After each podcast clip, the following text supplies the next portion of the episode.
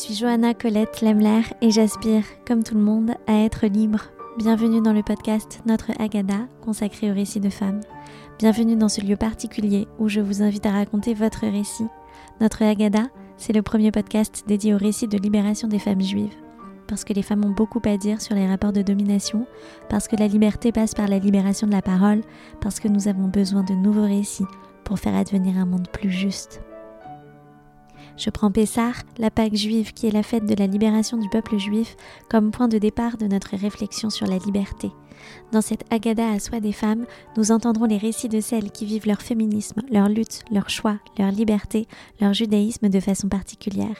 Souvenez-vous, lors de l'épisode introductif, je partageais avec vous mon cheminement jusqu'à la question fondatrice de ce podcast.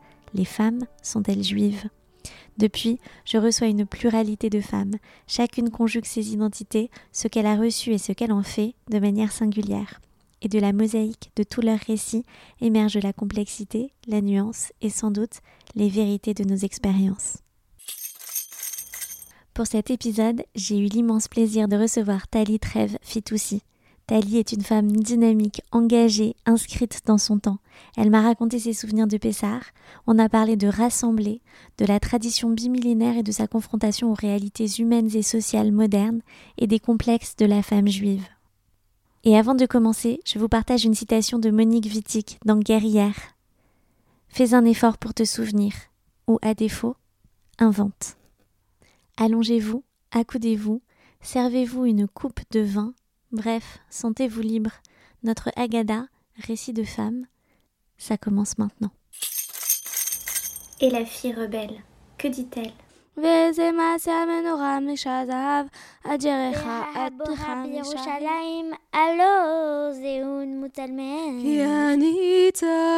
Quiconque a faim vienne et mange. Nous avons le devoir de nous entretenir de la sortie d'Égypte. Nous sommes les femmes qui posons les questions. Bonjour Tali. Bonjour Johanna. Merci beaucoup d'avoir accepté mon invitation. Comment tu te sens? Ça va, un peu stressée, comme toujours avant de prendre la parole. Tali, on, se croise très souvent maintenant.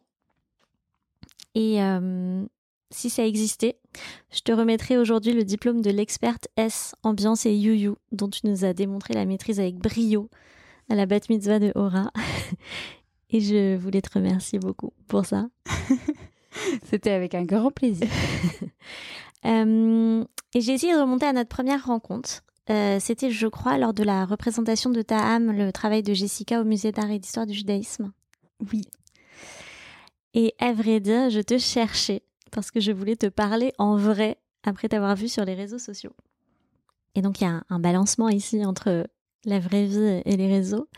Euh, un balancement que tu incarnes avec beaucoup de finesse et de nuances euh, entre nos traditions et ce que je vais appeler maladroitement une forme de modernité. Disons quelque chose qui a à voir avec le fait qu'on vit dans notre temps et avec les outils de notre temps, faute de mieux aussi sans doute. Et donc, j'ai perçu dès notre rencontre des allers-retours que tu fais entre différents mondes, orthodoxes, euh, modernes, le monde professionnel aussi, le monde juif. Et tu fais ces allers-retours avec beaucoup d'aisance. Euh, j'y vois une sensibilité et une capacité à saisir les signaux faibles et moins faibles de tous ces mondes et de les utiliser avec une volonté de rassembler, il me semble, euh, de concilier et de prendre à bras le corps les paradoxes dans lesquels nous sommes pris et prises. Est-ce que tu en as conscience? C'est très flatteur ce que tu me dis parce que ça veut dire que je réussis en tout cas à impulser cette idée-là. Et, oui, clairement, je dirais que ce serait euh, le, but ultime, ce serait de rassembler. J'ai, je spoile pas la suite, mais j'ai failli prendre euh, lier comme euh, verbe pour tes questions de la fin.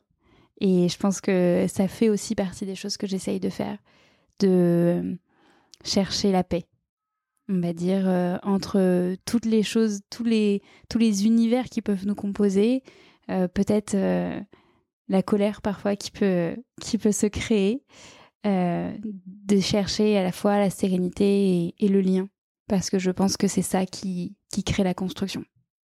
Tali, tu fais beaucoup de choses. Est-ce que tu peux nous dire, nous en dire un petit peu plus, notamment sur ton activité en tant que cofondatrice de Colel?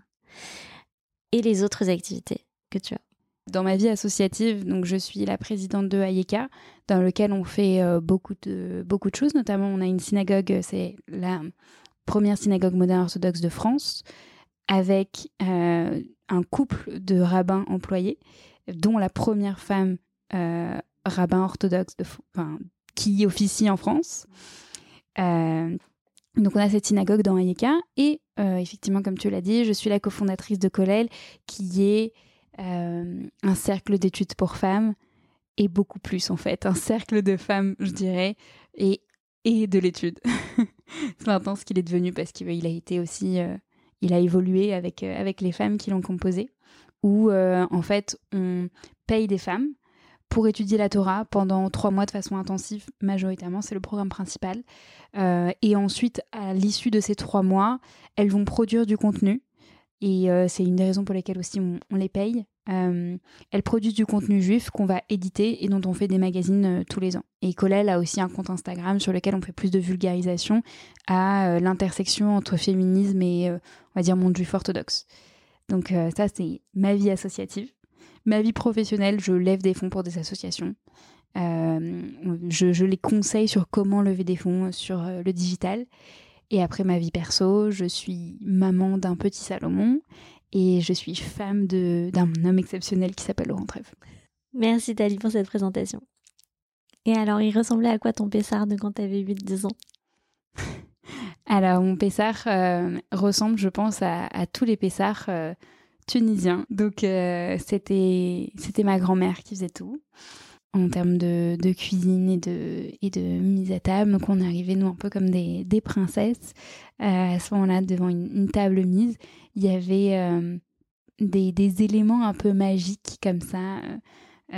qui étaient qui se passaient de génération en génération on savait pas très bien d'où ils venaient il y avait le chichetou, qui est en fait la corbeille qu'on disait qui était la corbeille dans laquelle avait été déposé Moïse. Quand j'avais 8-9 ans, je pensais vraiment. Et qui était en fait la corbeille qu'on utilisait pour Pessar. il y avait plein d'éléments euh, euh, qui étaient gérés par les femmes. Quand tu dis euh, la corbeille qu'on utilisait pas pour Pessar, c'est-à-dire? On n'avait pas de plateau. dans, dans les CDR tunisiens, en fait, on utilise une corbeille qu'on appelle le chichetou. Et dans lesquels on met tous les éléments qui vont constituer ensuite le cédar de Pessar. Et euh, si, euh, si je reprends un peu les éléments féminins de ce, de ce cédar, en fait, les, les femmes, elles avaient, elles avaient des rôles à jouer. Donc, quand je regarde a posteriori, je vois bien qu'il y a quelques éléments qui sont problématiques, mais moi je trouvais ça trop cool qu'on ait des choses à faire. On était euh, celles qui devaient aller apporter euh, ben, la bassine et, et le Kelly pour euh, laver les mains sur, sur le deuxième. On était les personnes qui devaient faire Etmol, donc c'était les femmes à marier, donc forcément c'était les jeunes filles, qui devaient tourner le plateau au-dessus des têtes. et, la corbeille du coup. Exactement, la corbeille. Le chichetou en question euh, qu'on passait au-dessus des têtes. Euh, Et ça, c'est les jeunes filles à marier qui le faisaient Oui, c'était ça. Et dès qu'on était mariés, euh, on le faisait plus. Ok. et donc moi, je l'ai fait pendant longtemps. Ça devait être méga lourd, non? Au début avec ma sœur, oui, mais c'était un peu euh, la démonstration euh, de la force. La démonstration de force, surtout qu'on devait tenir pendant trois fois être molle et donc on comptait les fois euh, pour pour se dire allez c'est bientôt fini, etc. Et en plus parfois on le faisait plusieurs fois parce qu'il y avait trop d'invités et on avait des immenses tablés pendant le CEDER. Et donc on essayait de se faire de d'avoir le plus de gens possible qui étaient à hauteur de bras d'une petite de 8-10 ans pour pouvoir faire le moins de fois Etmol. Est-ce que tu as une idée de, ou, une interprétation de ce que ça veut dire de tourner euh, le plateau ou la corbeille autour des têtes? Alors j'ai écouté celle de, de, euh, Sophie. de Sophie, mais j'en ai aucune idée. Euh, pour moi, enfin non, c'est faux ça. Je, pour moi, c'était, ça a toujours été parce que Dieu a sauté au-dessus des, des maisons des, des Hébreux et il n'est pas rentré. Donc, comme, euh, comme le mot Pessar euh, le dit, euh, il, il, passar, il a, il a sauté. ouais. et donc on faisait sauter, enfin on était au-dessus des têtes, justement, on était au-dessus des têtes sans jamais les, les toucher. Pour moi c'était ça, mais c'est sûrement pas la bonne interprétation, peut-être une des milliers d'interprétations sur, ce, sur cet élément. En tout cas, ça fait une de, des deux qu'on a eu. Merci. Et euh, on avait aussi euh, un des éléments que j'ai jamais revu nulle part, où après les diplés, donc euh, pour les diplés, on avait on amenait une petite bassine avec un verre d'eau et donc mon grand-père versait son verre de vin, nous on versait l'eau et ensuite on prenait la bassine, toutes les filles venaient euh, suivait la bassine, on allait dans les toilettes, on jetait la bassine dans les toilettes, et ensuite toutes les filles revenaient de la maison en faisant des youyou et en disant ce qu'on a vu. Et généralement, on nous disait, donc on a vu euh, plein d'argent, on a vu des mariages, on a vu, euh, on a vu des enfants, on disait, enfin, on a vu en gros toutes les bonnes choses qu'on se souhaitait pour l'année, pour l'année à venir. Et j'aimais trop ces ambiances-là un des éléments que je me rappelle, mais de façon très marquée euh, du CEDER, parce que pour moi c'était vraiment la définition de la liberté, c'était mes tantes. En fait, il y avait la table où on lisait un peu euh, la Haggadah, euh, on suivait, etc. C'était assez studieux. Et en fait, à côté de la table, il y avait les fauteuils, et mes deux tantes tournaient les fauteuils vers la table, euh, parce que de, base ils étaient euh, dans le salon, donc elles tournaient les fauteuils, elles étaient affalées un peu euh, sur, sur les fauteuils avec leur coupe de vin, et elles étaient pas trop dans le truc de la Haggadah, et parfois elles, elles faisaient des petits commentaires comme ça, et je trouvais ça trop trop classe, trop stylé. J'avais vraiment envie de d'être cette cette personne comme ça, trop libre, qui qui était pas dans le truc et en même temps qu'il était un peu et avec un peu de style. Je l'ai fait les années d'après. J'ai shotgun ce fauteuil. je me sentais trop trop fière. C'est intéressant ce que tu dis euh, par rapport à la, à la position en fait. C'est-à-dire qu'il y a vraiment une, euh, euh, une incarnation corporelle de ce que peut être la liberté. Donc soit on s'accoude, soit on s'affale sur le fauteuil, soit on a le droit de s'endormir sur le canapé. oui, etc. C'était généralement la fin. Parce que, euh, en fait, j'ai lu le, la fin du CDR il n'y a pas si longtemps que ça, puisqu'en fait, dans ma famille, après le repas, euh, les mecs finissaient rapidement. Pendant que nous, on faisait euh, la vaisselle, on rangeait tout. Et généralement, à la fin, c'était fini. Si c'était pas fini, on continuait à discuter à côté. Et puis ensuite, on allait, on allait tous dormir si on s'était pas déjà endormi sur les fauteuils et les, les canapés avoisinants. Il y avait des mets particuliers? Euh, Oui, bah, plein de mets euh, tunisiens. Euh, on, avait, bah, on avait les banatages, on mangeait du riz, on avait le msoki, évidemment, qu'on cuisine toujours avec ma grand-mère. D'ailleurs, il y a quelques années, j'ai filmé ma grand-mère en train de faire le msoki. a fait une vidéo que j'ai suivie, qui est incroyable. qui était trop bien. Et j'aimerais bien refaire ça avec tous les parce que ma, grand-mère est incroyable. Ma grand-mère est une proto-féministe sans le savoir. Euh, et c'est vraiment une. Elle devrait être dans ton podcast parce que. c'est une invitation. c'est un des. Ouais, un de mes modèles dans la vie, franchement. Une des premières femmes. Enfin, elle me racontait. Euh, elle me raconte sa vie et parfois je me dis, mais t'es trop classe. C'était une des premières pompistes de sa ville, une des premières femmes à avoir le permis, elle volait la voiture de son voisin pour aller en boîte et amener tous ses potes en boîte. elle est trop classe. Donc je dis souvent qu'il y, a deux préparations, deux types de préparation euh, à, à. Il y a cette préparation euh, logistique et, des, et, des, mets et, de la table. Et il y a une autre préparation qui est celle des questions qui est une, une, préparation plus intellectuelle, de quel texte on va parler. Euh, et du coup, est-ce qu'il y avait cette préparation chez toi? Pas, pas, euh, pas vraiment, non. Et même pas du côté euh, des garçons. On lisait, on va dire, les commentaires qu'il y avait écrits sur les agadotes qu'on avait sur place. Parfois, on lisait la traduction. C'était mon père et mon grand-père qui étaient un peu les maîtres de cérémonie et qui distribuaient la parole. C'était plutôt égalitaire. Euh, et euh, mais on, on posait pas tant de questions que ça. Mm. En fait, on essayait d'aller vite euh, parce qu'on avait faim. c'est toujours un enjeu. et, et, et c'est très récent que j'ai commencé à préparer Pessar, que j'ai commencé à me préparer, à, à, réfléchir, à rapporter des textes, à écrire des choses pour pouvoir les dire le soir de Pessar. Et il y a toujours cette tension de est-ce qu'elle va encore interrompre la Agada et on va manger plus tard. Mais maintenant, je le, je le vis très bien, je leur dis oui. Et j'assume totalement le fait qu'ils vont pas forcément manger, enfin en tout cas qu'ils vont manger plus tard parce que... Dix minutes plus tard, le, le temps de juste apporter quelque chose en fait. oui, oui. Euh, et en termes de nettoyage? Bah, On faisait ça tout ensemble euh, après, euh, enfin pendant la deuxième partie du CEDER que je n'ai jamais faite. Je revenais parfois pour Khat Gadia quand on le disait en arabe. Ça c'est pour, pour le nettoyage à la fin du CEDER, mais le nettoyage avant pour plus qu'il y ait de Hametz dans la maison Ah, euh, ben, tout le monde s'y mettait. Je le, on le faisait avec, euh, avec ma mère et, euh, et avec ma sœur et mon père aussi faisait sa part. mais on s'y mettait tous. C'était le branle-bas de combat. Est-ce que, comme dans beaucoup de familles séfarades, est-ce que vous commenciez le nettoyage de Pessar après Purim Genre, juste après? Un, peu, un peu après. Ouais. Ouais. On lavait les murs. Donc, c'était long. Ok. Vous laviez les murs, ok. Ouais, je me rappelle euh, d'un Pessar où j'étais censée aller à Disneyland et, euh, et ma mère me faisait des blagues sur le fait que c'était comme une attraction avec de l'eau parce que je lavais des murs et qu'il y avait de l'eau partout. et tu as cru? Non. Non. C'est pas pareil. Mais c'était très drôle. J'aimais bien ces ambiances. J'aimais bien l'ambiance de on est tout ensemble en train de d'avoir cette effervescence pour quelque chose qu'on va ensuite faire tous ensemble. J'aimais cette idée de...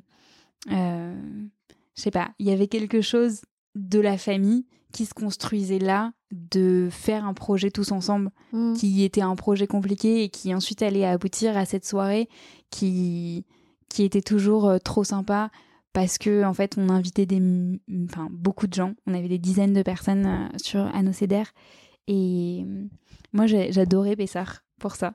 J'avais pas de problème avec la matzah.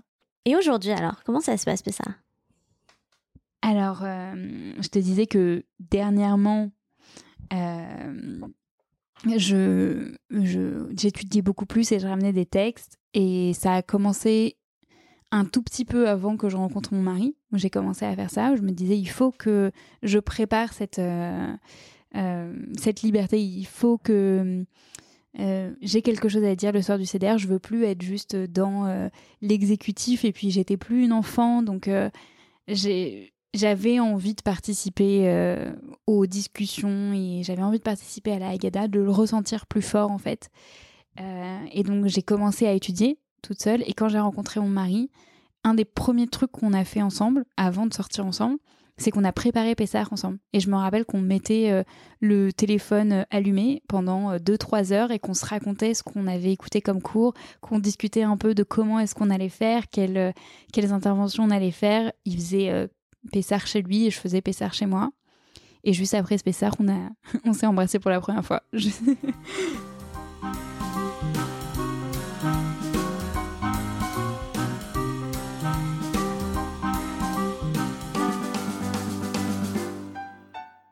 Comment ça se passe la préparation, du coup? Alors, la préparation, je m'y mets euh, à peu près euh, trois semaines avant. J'écoute plein de choses qui est dites euh, sur la GADA, plein de cours. On va dire, je note les éléments qui, qui m'intéressent. Et là, dernièrement, on a fait un CEDER avec des, pas mal d'enfants. Et donc avec mon mari, on a construit quelques questions philosophiques. Euh, on a pris des sujets en fait de philo sur la liberté qu'on a qu'on a posés euh, à table sous forme de, de cocottes pour les enfants pour qu'ils les posent aux adultes en fait pour démarrer un peu des euh, bah, des, discussions autour de qu'est-ce que c'est la liberté. Et ça a super bien marché. Et on leur avait fait aussi des gages euh, qui devaient euh, ben, découvrir à certains moments en fait euh, du CEDER où ils devaient faire des choses pour pouvoir un peu ben, les inclure dans, dans le CEDER. Et donc je pense il y a le côté très intellectuel, très juif où on va où je vais aller chercher des commentateurs, des choses à dire sur le texte. Et il y a le côté aussi plus où maintenant j'essaye d'instiller, même pour moi, pour renouveler, euh, toute une réflexion sur qu'est-ce que la liberté, qu'est-ce que la liberté aujourd'hui, maintenant. Et là-dedans, on essaye beaucoup d'inclure les enfants. C'est génial cette idée de, de cocotte. Je trouve ça, je trouve ça génial. Et, euh, et, et ce côté de, de, jeu et, ce qui me semble être complètement euh, une, une manière d'ajouter des nouveaux rituels, euh, mais toujours dans cet état d'esprit de euh, questionner, de faire questionner les enfants et de rendre cette nuit différente de, de toutes les autres nuits en fait. Oui, ça, enfin, on était, on était super contents. Après, la cocotte a malheureusement disparu le deuxième soir. ma belle-mère m'a dit j'ai jeté les petits bouts de papier. Oups. Ok. Et euh, d'un point de vue plus pragmatique toujours, euh, comment ça se prépare? Qui fait les repas? Qui nettoie la maison? En amont? Alors maintenant, on a maintenant qu'on est marié, qu'on a un petit garçon, euh, on, vit assez loin de mes parents, enfin de mes parents, on vit à 40 minutes à pied et on vit assez loin de ma belle-mère qui euh, vit à Strasbourg. Donc on doit décider si on fait euh, Pessard chez mes parents ou chez mes beaux-parents. Et donc généralement, la décision qui est faite, c'est soit on reste à Paris et à ce moment-là, on fait ensemble avec mon mari un, un ménage, le minimum de ménage. Euh, possible parce que pour nous, c'est plus important de passer du temps sur la préparation et on va chez mes parents. Soit euh, on fait, euh, fait l'inverse, on va à Strasbourg et donc en fait on, on, vend tout le chametz de la maison. On fait pas grand chose, enfin, on fait le minimum du minimum vital. Et là, bah, on va, on va chez ma belle-mère et à ce moment-là, bah, on, on, prépare, on prépare pas grand chose. Enfin, je ne pense pas et je ne pense pas vivre un CDR qui que, que je vais euh, que je vais faire tant que euh, mes parents et mes, mes beaux-parents euh, sont, sont là parce que c'est une fête familiale et que je m'imagine pas en fait faire Pessard autre part que chez ma grand-mère ou bah maintenant chez ma belle-mère. Mais si je devais le faire, je ferais un psoki. que tout le monde soit rassuré. Alors Tali, comment la liberté va venir par les femmes selon toi? Alors, on en a beaucoup discuté avant de faire ce podcast. Je trouvais que c'était une, question difficile parce que c'est une question, euh, c'est une question chargée puisque elle est, elle est déjà, euh, euh, elle est déjà dirigée. Ça me rappelait cette question, elle m'a rappelé le slogan, le slogan qu'ont scandé les femmes iraniennes après l'assassinat de Massa Amini euh, on disait femme, vie, liberté. Et je me rappelle à ce moment-là, moi je me couvre la tête. Alors euh, c'est un, ce qu'on appelle un ou c'est un demi, je me couvre à demi la tête. Euh, et je me suis dit, la question du voile, la question des femmes, elle est immense. Elle donne le pouls de la société, elle dit quelque chose de, de la société et elle a dans son sein, dans le sein de, des questions qui ont trait aux femmes, quelque chose de beaucoup plus grand quelque chose qui les dépasse et qui va questionner la société entière. J'ai euh, repris une citation qui m'a beaucoup parlé de Tamaros dans euh, Élargir le palais de la Torah. Alors c'est quelque chose qui n'a pas été traduit, donc le titre a été traduit par moi. S'il est mal traduit, j'espère que vous m'en voudrez pas. C'est un peu ma Bible, c'est vraiment le livre qui m'a éduqué au féminisme dans le judaïsme. C'est un livre universitaire qui est vraiment, euh, vraiment génial. Et je vous lis ce qu'elle dit sur pourquoi est-ce que ces questions féministes font aussi peur au monde orthodoxe?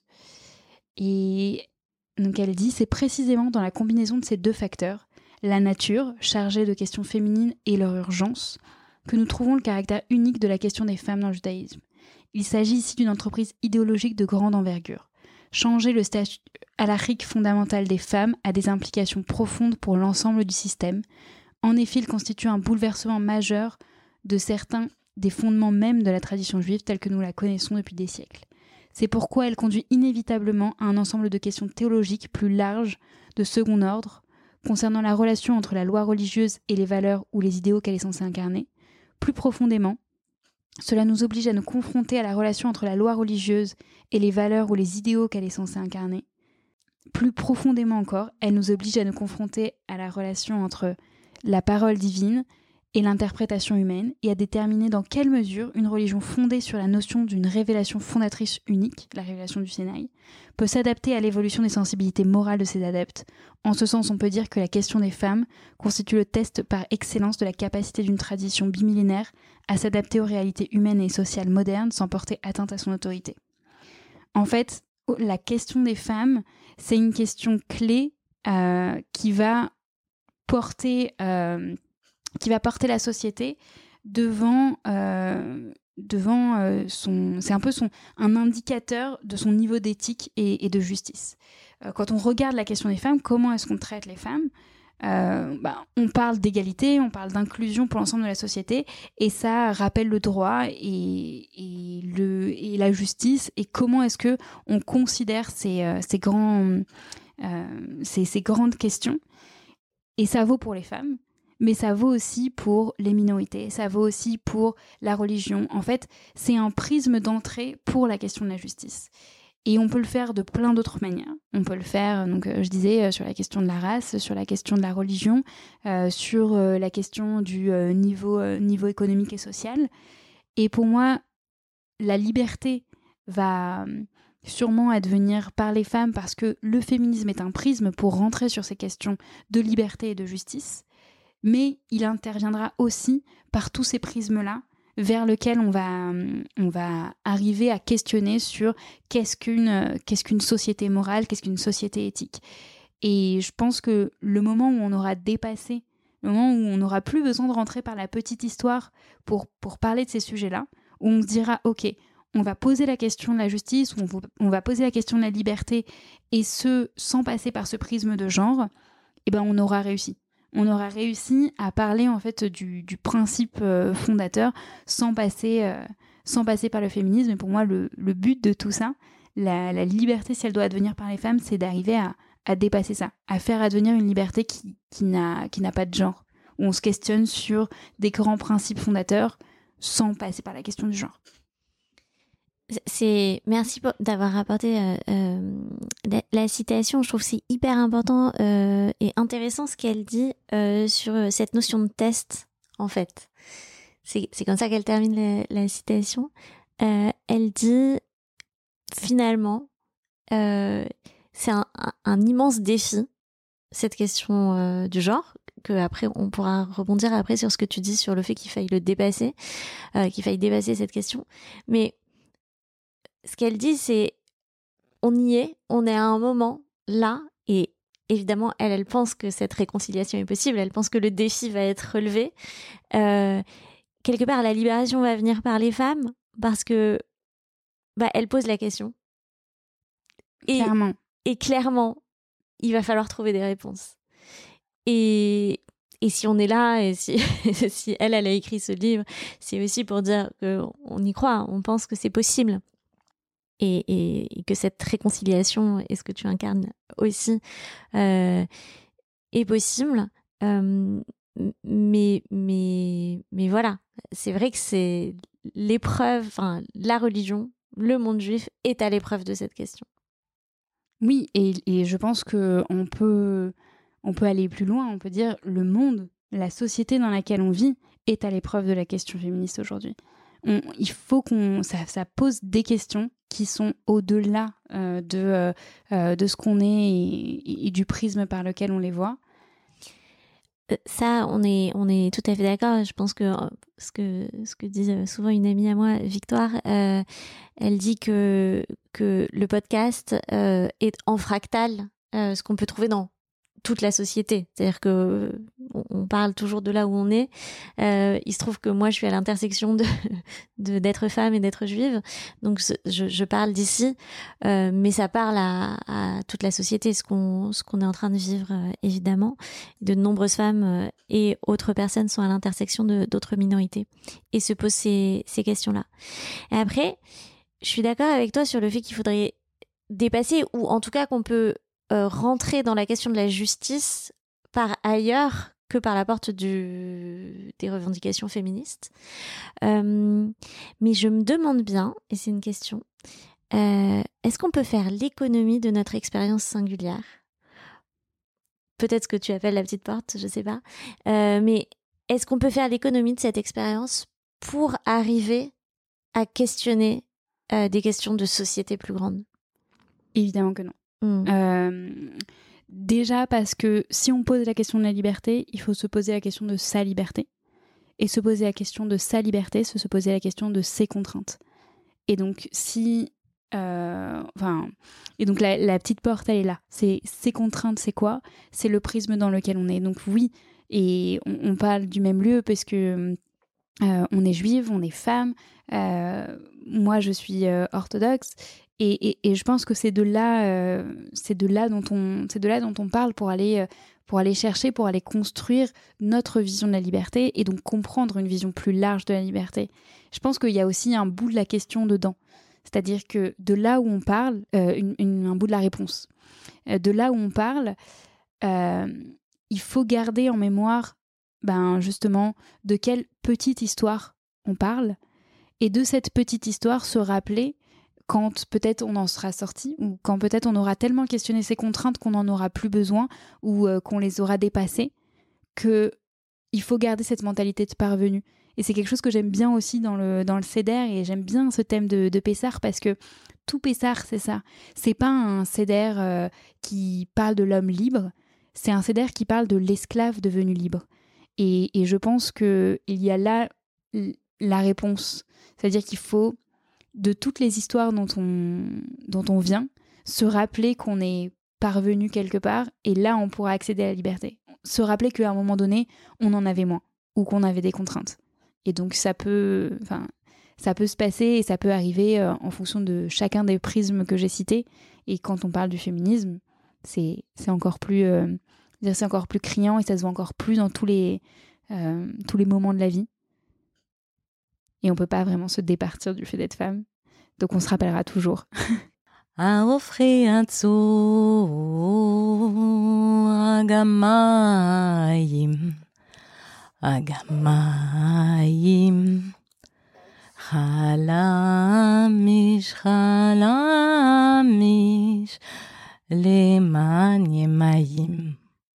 Comment tu as découvert, toi, qu'il y avait une question féministe? C'est quoi ta petite porte? Euh, j'ai eu euh, beaucoup de rencontres avec le féminisme. Euh, déjà, la, littérature, j'ai fait une hypocagne et j'ai commencé à lire des ouvrages féministes et on m'a posé des questions féministes. D'une part, je lisais ces ouvrages avec un prisme totalement littéraire, donc je me posais pas ces questions féministes à ce moment-là. Mais en cours, on me, bah, on me voyait comme représentante euh, d'une femme religieuse, d'une femme pratiquante, et donc on me posait ces questions. Parce que j'étais juive, pas parce que j'étais femme, euh, et puis parce que j'étais femme et juive, et donc comment je conciliais les deux. Et donc c'est par les questions que j'ai dû aborder le féminisme, où j'ai dû ben, retourner à la question euh, sur ma propre tradition, sur ma propre condition. Et j'ai commencé à écouter, j'ai commencé à m'abonner à des podcasts, j'ai commencé à, à lire des newsletters. Il y a ça. Et puis il y a le vécu aussi et euh, un peu la colère, où, euh, où j'avais vécu une vie où je ressentais quand même euh, ben, certaines, à certains moments l'injustice du fait que je sois une femme, que je puisse pas complètement me, fondre dans cette tradition, que je puisse pas complètement me l'approprier, où j'avais pas forcément accès au, euh, au texte, à, l'éducation que je voulais pour pouvoir me l'approprier. Et plus je grandissais, et plus j'avais envie de pouvoir soit en parler, soit la transmettre, soit vraiment la faire mienne. Euh, et je me suis trouvée à une impasse où c'était soit euh, j'apprenais et, et je, je me l'appropriais, soit j'abandonnais tout. Et comme euh, j'aime pas trop abandonner, je me suis dit bon bah on va essayer. Et je suis toujours en train d'essayer. Je pense que j'essaierai toute ma vie euh, d'apprendre assez pour pouvoir me l'approprier et dire oui ben euh, je suis féministe et juive orthodoxe. Et, donc il y a eu donc ça, cette colère que j'ai dû mettre à, profit. Et puis un jour j'ai parlé. un jour j'ai parlé.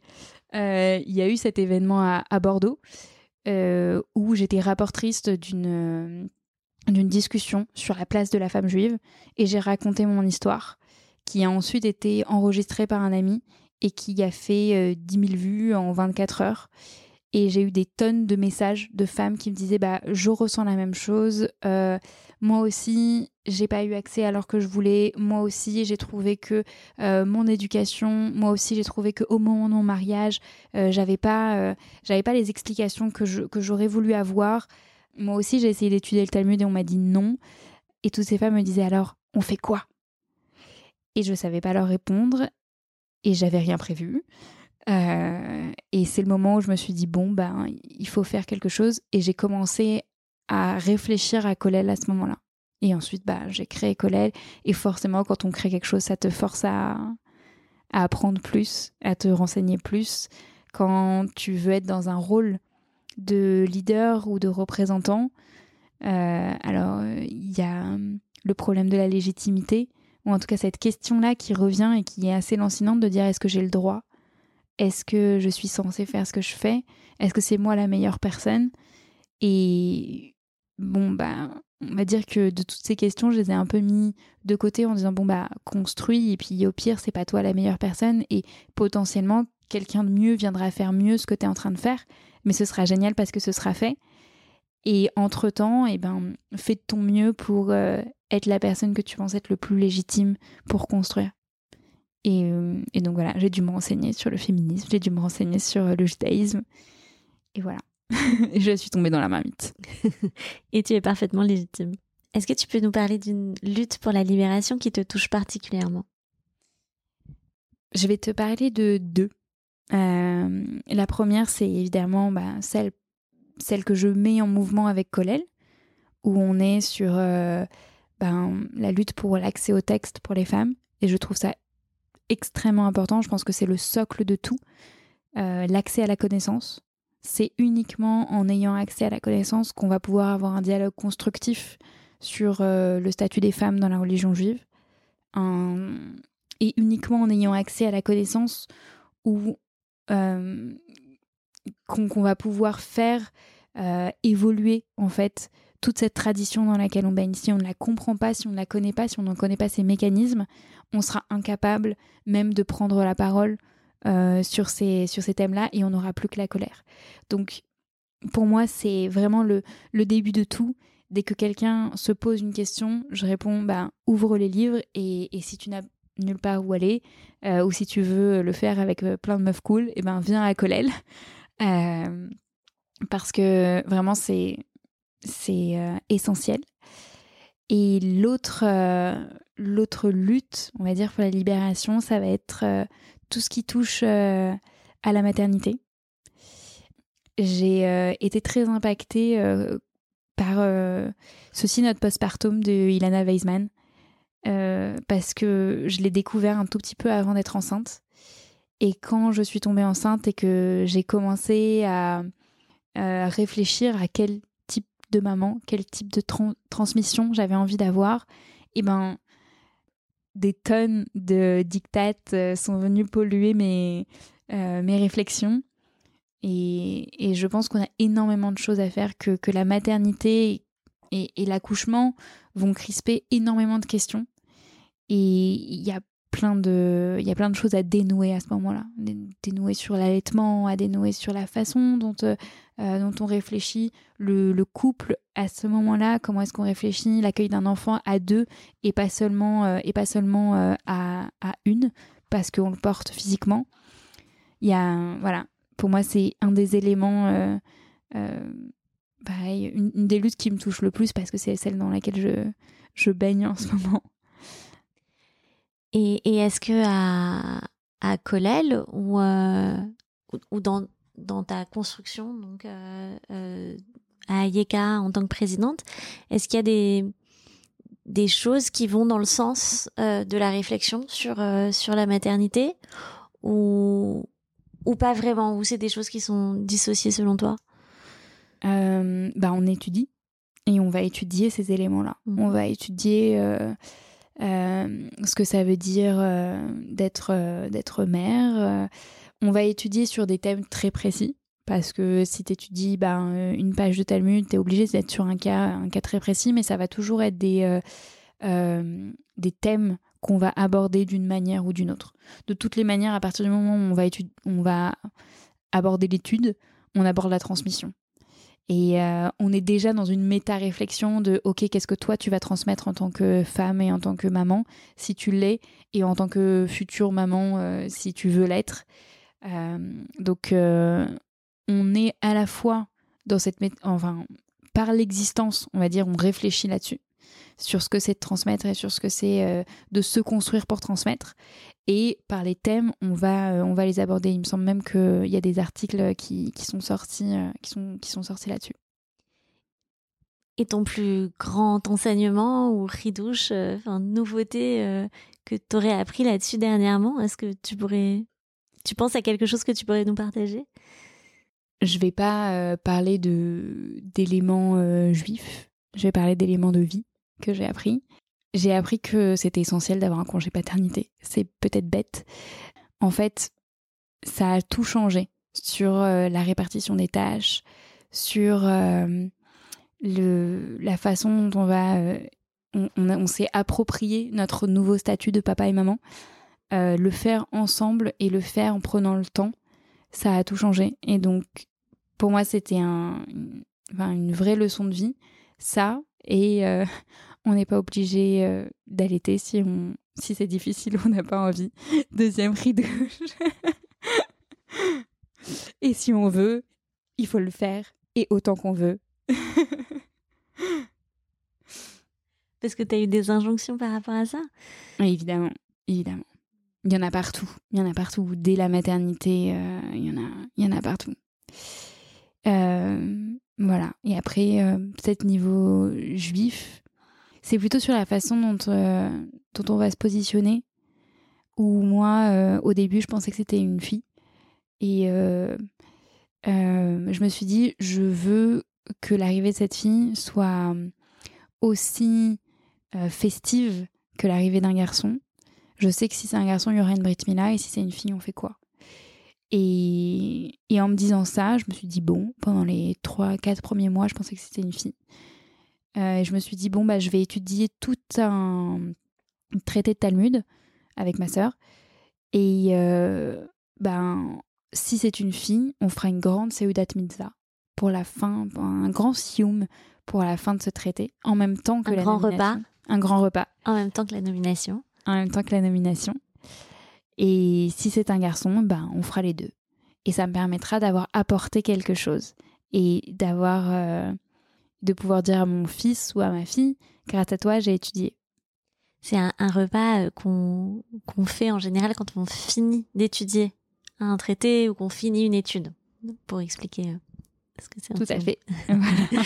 ok.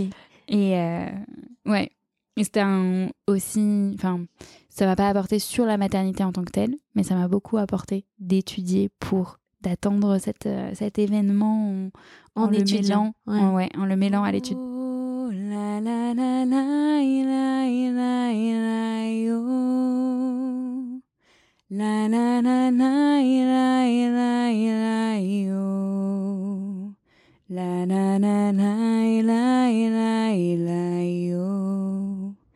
la la Tali, on arrive aux quatre questions que j'ai l'habitude de poser à mes invités. Roulement de tambour. Ça évoque quoi pour toi un tambourin? Euh, j'ai une jolie histoire sur le tambourin. Euh, pour mon mariage, ma sœur m'a offert un tambourin sur lequel euh, il y avait écrit une prière pour, pour la mariée et qui allait avec un petit mot de ma sœur.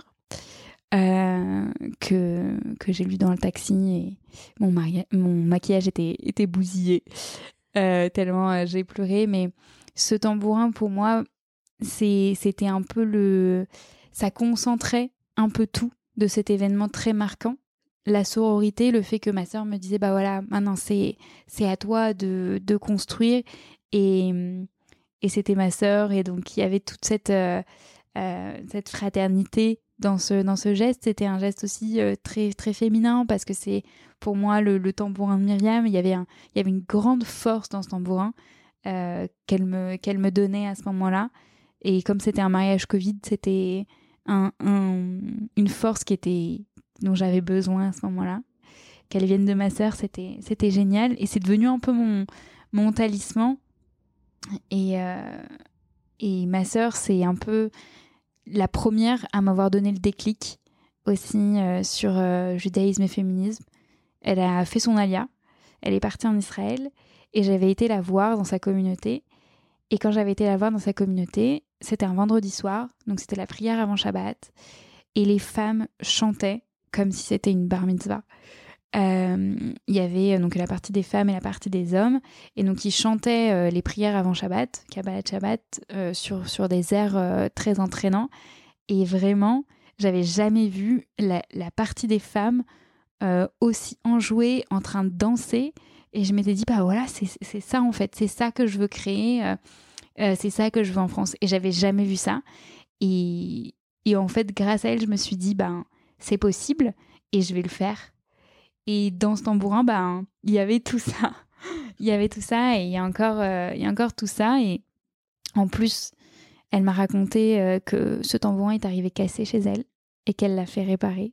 Et j'aimais bien aussi l'idée que c'était un tambourin qui avait vécu, qui avait vécu des, euh, des cassures.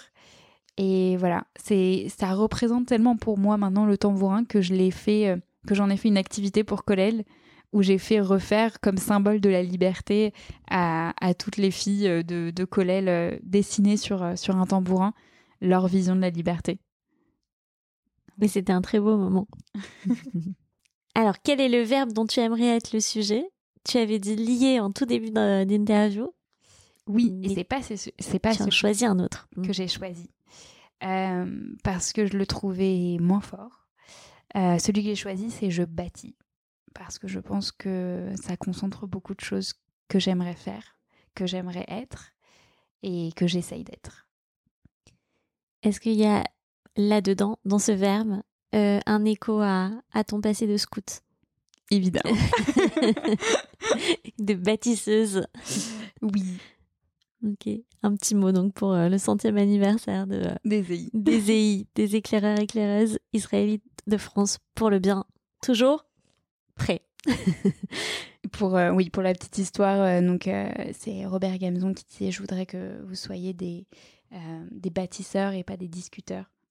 Et euh, c'est une phrase qui fait énormément écho en moi sur euh, ben, toutes, les, ben, toutes les émotions en fait que, que j'ai pu, que j'ai pu avoir, négatives ou positives, comment est-ce que je les transforme en quelque chose qui va, qui va être dans la construction?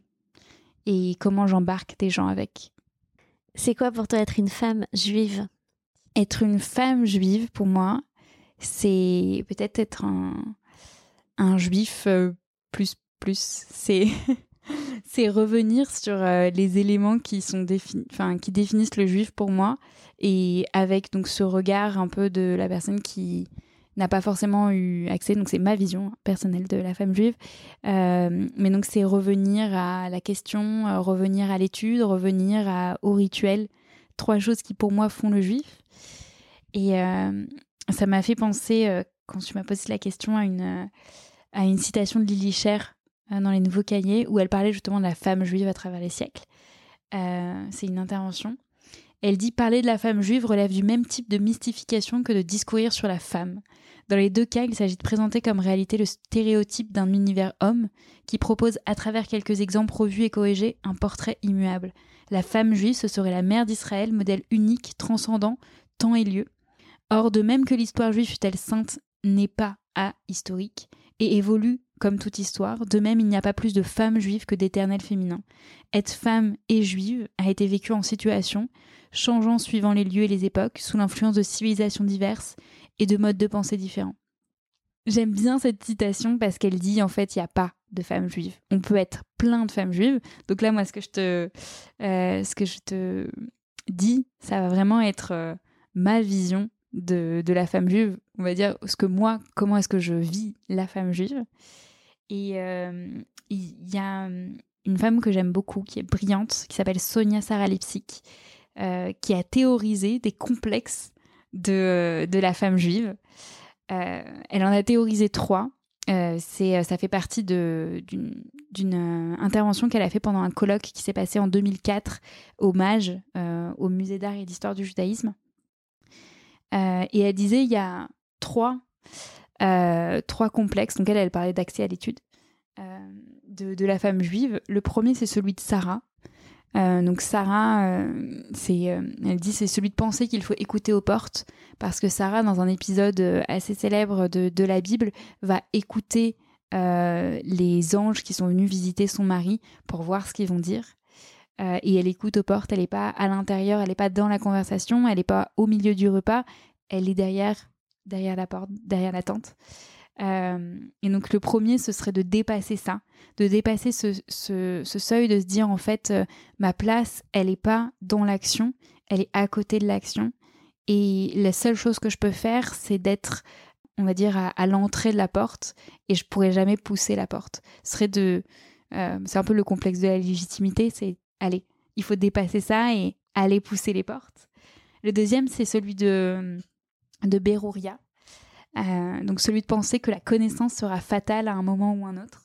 Donc Berouria, c'est euh, un, personnage du Talmud qui est un personnage de femme savante qui est connu pour euh, elle est connue pour connaître énormément de choses, mais elle est aussi connue pour rembarrer les, les autres sages du Talmud qui, qui l'interpellent, notamment un en lui disant, enfin en réutilisant en fait des éléments, il lui dit c'est par où c'est par où l'ode? Elle lui dit non non, il faut que tu me dises par où l'ode parce que c'est plus court et parce que tu dois pas. Il faut employer le moins de mots possible pour parler à une femme, sinon on, on sait jamais ce qui peut se passer. Voilà, donc elle réutilise quelque chose qu'on dit euh, autour d'elle euh, pour parler à ce sage et en fait pour lui dire en sous-jacent, t'avais pas quelque chose de mieux à me dire, moi, une personne savante qui est connue comme étant savante, euh, toi, homme de Torah, est-ce que tu n'avais pas un autre sujet plus important dont on aurait pu discuter que de me demander la direction? Me parler, voilà, de, m'interpeller juste pour me demander la direction. Est-ce que tu sais pas qui je suis? Donc ça, c'est Berouria. Et le problème de Berouya, c'est que les sages vont, euh, alors euh, dans, dans, des, dans des récits, euh, dans des récits, on va dire à côté, pas forcément dans le Talmud, lui inventer une fin de vie horrible. Oui. Où son mari, même Rachid, voilà, son, son mari donc dit, ben, on va voir si elle est vraiment, elle est vraiment vertueuse. Et, et donc, il va envoyer un de ses élèves pour la séduire. Et, euh, et euh, finit par céder. Et euh, elle, se serait, elle, se, elle se serait suicidée de honte euh, après, après ça, après avoir été et, découverte. Et donc, ce serait la fin de, de cette femme qui, parce qu'elle était savante, a, a, reçu en fait cette, cette attention et, et cette volonté de lui nuire et, euh, et qu'elle a eu cette, euh, cette, fin, euh, cette fin horrible. Elle aurait eu cette fin tragique, mais en tout cas, clairement, elle a eu un traitement voilà. par un traitement tragique. Traitement tragique. et, et il y en a beaucoup, d'ailleurs, d'autres femmes savantes, comme Déborah euh, ou, ou, euh, Hulda, euh, qui, dont on dit qu'elles avaient des caractères, des caractères ben, des, des, animaux qui leur ressemblent. Déborah d'abeille et, et de belette. Mm. mais donc on va essayer de ces femmes qui, qui sont des femmes de puissance, qui sont et de connaissances, d'études, d'études. Voilà, on peut, on, on, on, leur fait peur. Voilà, on leur fait peur comme si cette connaissance allait être fatale. Et donc, mm. le deuxième complexe, ce serait voilà de d'aller dire ok, c'est pas parce que euh, tu vas chercher la connaissance que ça va euh, détruire toutes tes fondations, que ça va remettre en question tout ce que tu euh, tout ce que tu as, as, cru et tout ce que tu savais jusqu'à maintenant. C'est juste un moyen de te réapproprier tout ce que tu as fait et toute la tradition dans laquelle tu as baigné. et c'est pas tout jeter à la poubelle. La question, n'est pas, euh, enfin, ne se pose pas en se disant qu'on va pas avoir de réponse derrière. Au contraire, la question, elle est là pour se dire, bah, je vais chercher la réponse et je vais être encore plus forte dans ma réponse et dans la façon dont je vais euh, euh, redonner et transmettre ma réponse parce que je saurai comment est-ce que comment est-ce qu'on y arrive et que j'aurais posé moi-même la question avant. Donc ça, c'est le deuxième complexe. Troisième complexe, ça va être celui de Donc Yentl, on la connaît. c'est ce personnage de Isaac Bashevis Singer qui se déguise en homme pour aller étudier. Et donc ce complexe-là, ce serait évidemment de penser qu'il faut se travestir en homme pour, se, pour être une femme juive. Et, Ou pour avoir accès, accès à l'étude en tout pour cas. avoir Mm. accès à l'étude en tout cas. Et ou, ou pour euh, ou pour étudier tout court, il faudrait il faudrait avoir un esprit d'homme ou ou une vie d'homme euh, ou un entourage d'homme euh, pour pouvoir euh, pour pouvoir étudier. Et en fait, l'idée c'est de se dire bah non, en fait, tu viens avec ton bagage, tu viens avec ton expérience, tu viens avec ton ton être femme, quel qu'il soit. Et je pense qu'il y en a plein. Euh, on n'est pas du tout toutes similaires, mais donc tu viens avec qui tu es, toi, ta personnalité, ton genre, et tu vas venir mettre ton, ton grain de sel, mettre ton œil, mettre ton, ton oreille et ta voix sur ces textes millénaires et, euh, qui sait euh, toutes les belles choses qui peuvent en sortir. Et, je pense que ces, trois complexes me, parlent beaucoup et, c'est ça pour moi la femme juive, c'est la personne qui arrive à, surmonter ces trois complexes. J'en rajoutais un à la suite de, de Sonia Sarah Lipsic. Et je me disais, il manque le complexe de Yalta. Donc Yalta, c'est un autre, euh, un autre personnage du Talmud, une autre femme un peu forte du Talmud. Elle, euh, elle discute euh, donc, dans, un, des, traités, dans, dans Berachot 51b, si jamais ça vous intéresse. Il discute avec euh, Oula, le Rav Oula. Et le Rav Oula, il refuse de donner euh, une coupe de vin à Yalta. euh, parce que il dit euh, non mais en fait euh, je l'ai donné à, ton mari euh, et puis euh, toi en tant que femme euh, t'as pas besoin de bénir parce que il dit cette célèbre phrase le fruit du corps de la femme n'est béni que par le fruit du corps de l'homme. Euh, donc en gros euh, toi tu n'as pas besoin d'avoir accès au rituel tu n'as pas besoin d'avoir accès à ce verre de vin et au kidouche. Je le donne à ton mari et c'est tout comme. En gros tu n'existes enfin tu n'existes pas en tant que tel tu n'existes en- que en tant que sa femme. Et ça existe encore beaucoup. On dit que c'est que les femmes vivent la joie par procuration euh, de, oui de la joie de leur mari en Voilà. fait euh, que voilà que rien que de les voir danser on- les femmes Ouais. doivent euh, se réjouir et et, et Et pas vivre pour pour Voilà. elles-mêmes cette danse Mm.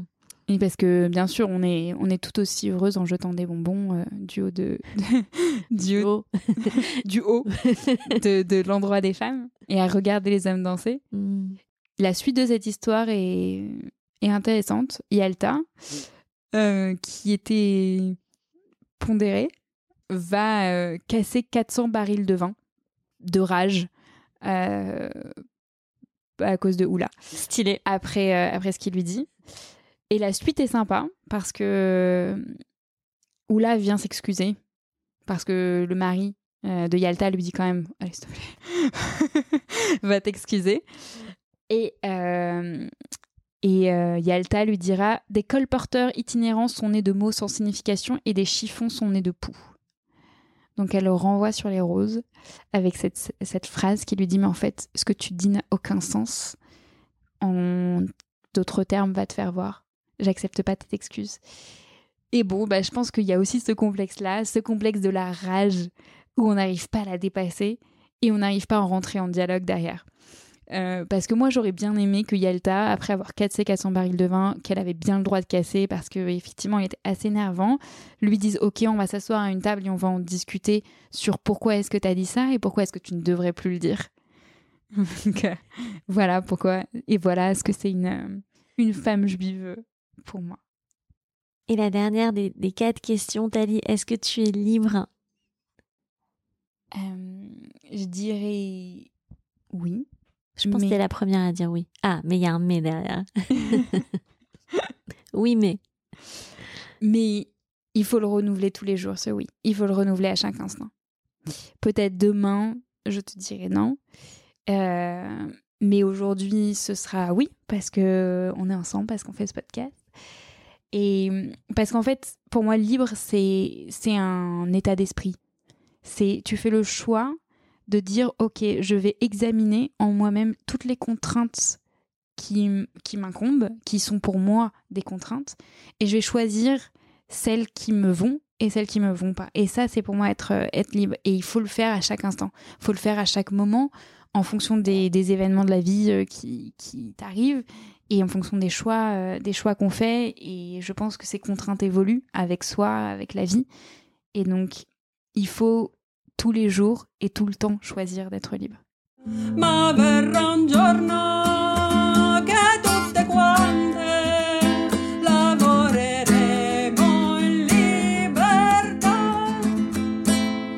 Alors, je t'ai- hum, transmis la, la Agada des, des femmes euh, de Nimrod et Bronner. Euh, je ne sais pas s'il y a un passage de cette Agada ou alors de la Agada traditionnelle qui te touche particulièrement. J'ai adoré le passage de la quatrième coupe de vin. On boit la quatrième coupe en disant J'ai été en Égypte, j'ai été dans le désert, j'ai étudié notre histoire et je suis toujours en chemin. Je pense qu'il y a tout dedans. Le j'ai vécu, je suis retournée vers la question dans cet espace de gestation qui est le désert. J'ai étudié, j'ai marché à travers nos textes et nos récits, et le plus important, c'est que je suis toujours euh, en chemin. Et si on pense être arrivé, c'est qu'on a perdu de vue la destination parce que la destination, c'est le cheminant. C'est d'être toujours dans la question. Dans la Agada, Agada, la vraie, euh, il y a une chanson que j'aime beaucoup, qui a été reprise d'ailleurs il n'y a pas très longtemps par Deborah Mintz. Si euh, vous aimez bien les nigunim avec des voix de femmes, allez voir ce qu'elle fait. Et c'est Karev Yom. C'est euh, c'est un texte qui dit Approche le jour qui ne sera plus vraiment ni jour ni nuit. Très haut fait savoir que c'est à toi qu'appartient le jour et la nuit. Nomme des sentinelles pour garder ta ville tout au long du jour et de la nuit. Illumine comme le jour les ténèbres de la nuit. Et euh, ça me ça m'a fait penser euh, à ce à ce midrash euh, qui qui fait partie du, du traité Roulin. Il est chapitre 3, euh, 67b, pour ceux qui veulent le, le retrouver. Euh, et, c'est un discours entre euh, Rabbi Shimon ben, ben Pazi qui, euh, qui relève une contradiction dans deux segments de versets qui parlent de la création, en fait, qui parlent de la création donc des, des luminaires, de, de la lune et du soleil. Et au départ, il dit Dieu fit les deux grands luminaires dans Genèse 1.16, et ensuite il dit le grand luminaire et le petit luminaire. Et donc ce, ce rabbin, il se demande bah, qu'est-ce qui s'est passé? Pourquoi est-ce qu'il y a un des luminaires qui est devenu petit? En l'occurrence, la Lune. Vous voyez, peut-être où je veux en venir sur cette euh, métaphore de euh, la, Lune comme euh, féminin et du Soleil comme masculin. Je vous lis un peu le, texte, la- le passage du Talmud. Donc la Lune avait fait observer à Dieu Souverain du monde, est-il concevable que deux rois portent la même couronne? Il lui a répondu non, effectivement, fais-toi plus petite. Mais elle lui répond Mais souverain du monde, reprit la lune, t'ai-je pas fait là une remarque sensée? Euh, Pourquoi est-ce moi qui dois être réduite? Et soit, reconnut Dieu, mais consens-y, et tu régneras jour et nuit. Et la lune répond Mais quel en serait l'intérêt? demanda la lune. À quoi peut bien servir une petite lampe en plein jour? Soit, répondit Dieu, mais obéis, et grâce à toi Israël pourra supputer le compte des jours et des années.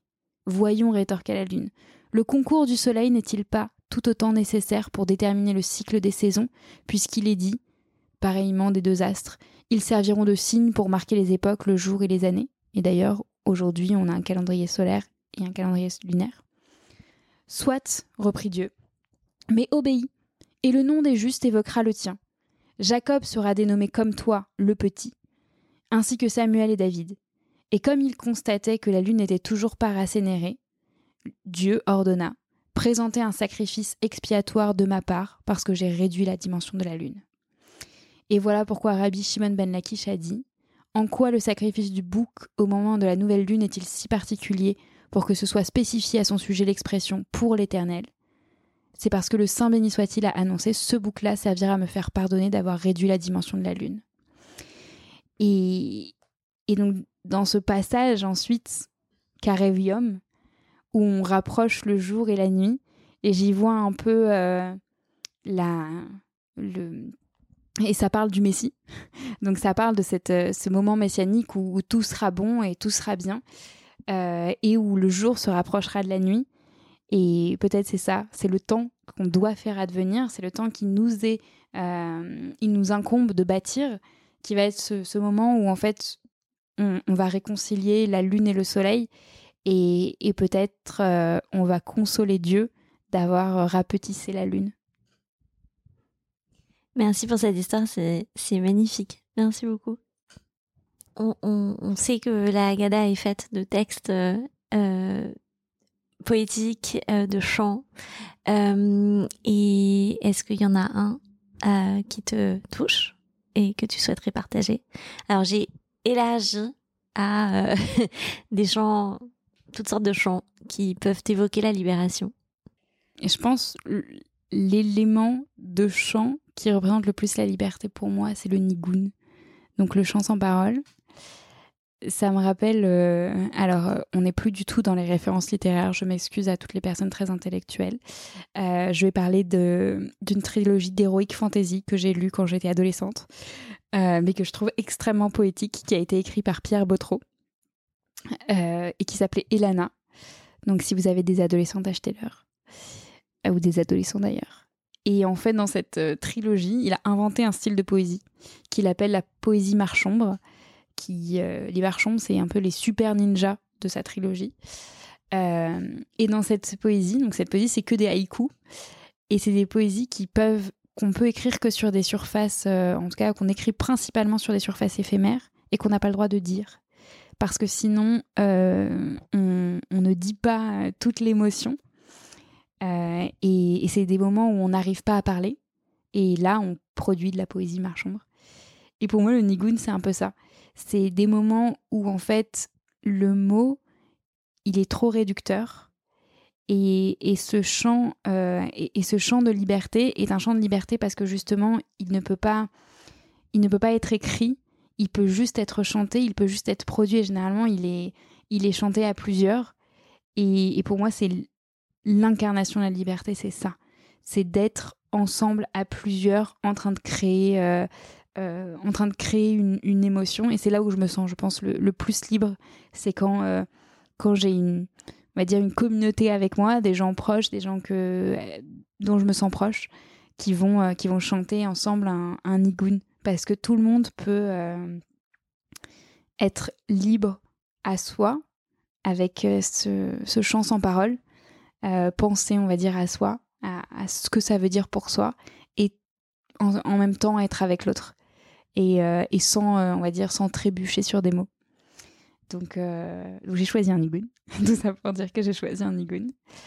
J'ai choisi Nigun of the Bird parce que c'est alors c'est le nigun de mon mariage qui était un grand moment pour moi féministe où j'ai vraiment décidé comment je voulais faire cette cérémonie. Euh, et c'est aussi un nigun que j'apprends à, toutes les euh, toutes les sessions de kollel et qu'on fait avant euh, avant Shabbat quand on fait le week-end donc avec les, les différentes promotions de kollel on fait un week-end et avant d'entrer dans Shabbat dans ce moment on va dire de, de cohésion quand les filles se connaissent pas encore très très bien et qu'on est au tout début et ben je leur fais chanter ce nigun pendant assez longtemps pour justement euh, ressentir la, pièce. Donc il y a deux phrases dans un nigun. Euh, la première, ça fait comme ça. Oh la la la la oh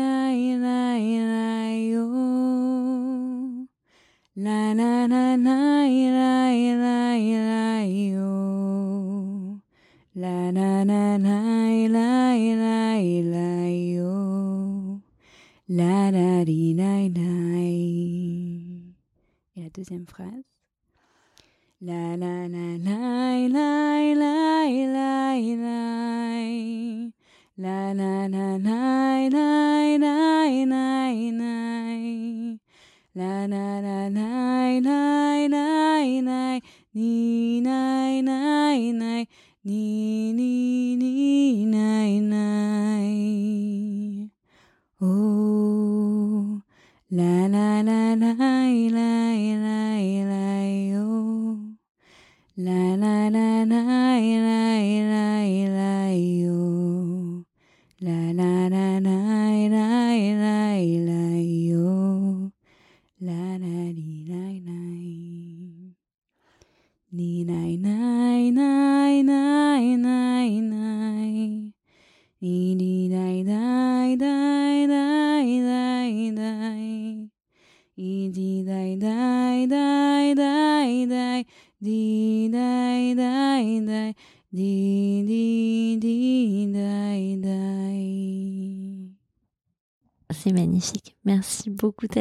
Merci. C'est euh, une magnifique manière de clore cet épisode.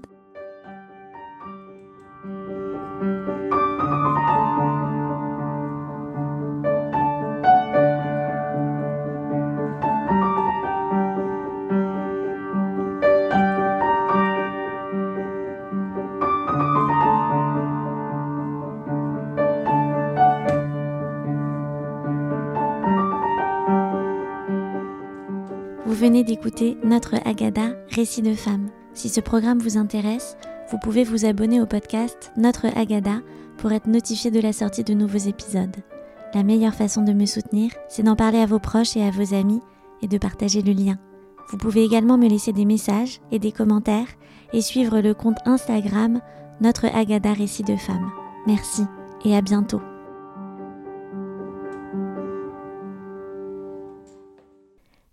Et avant de vous quitter, je remercie chaleureusement toutes les personnes, et elles sont nombreuses, qui m'ont accompagnée pour la réalisation de ce podcast. Un grand merci à Clara Lemler pour les voix, Marion Bellal pour le montage et à Élise Lemarié pour la musique. Rendez-vous dans quelques jours pour le prochain épisode.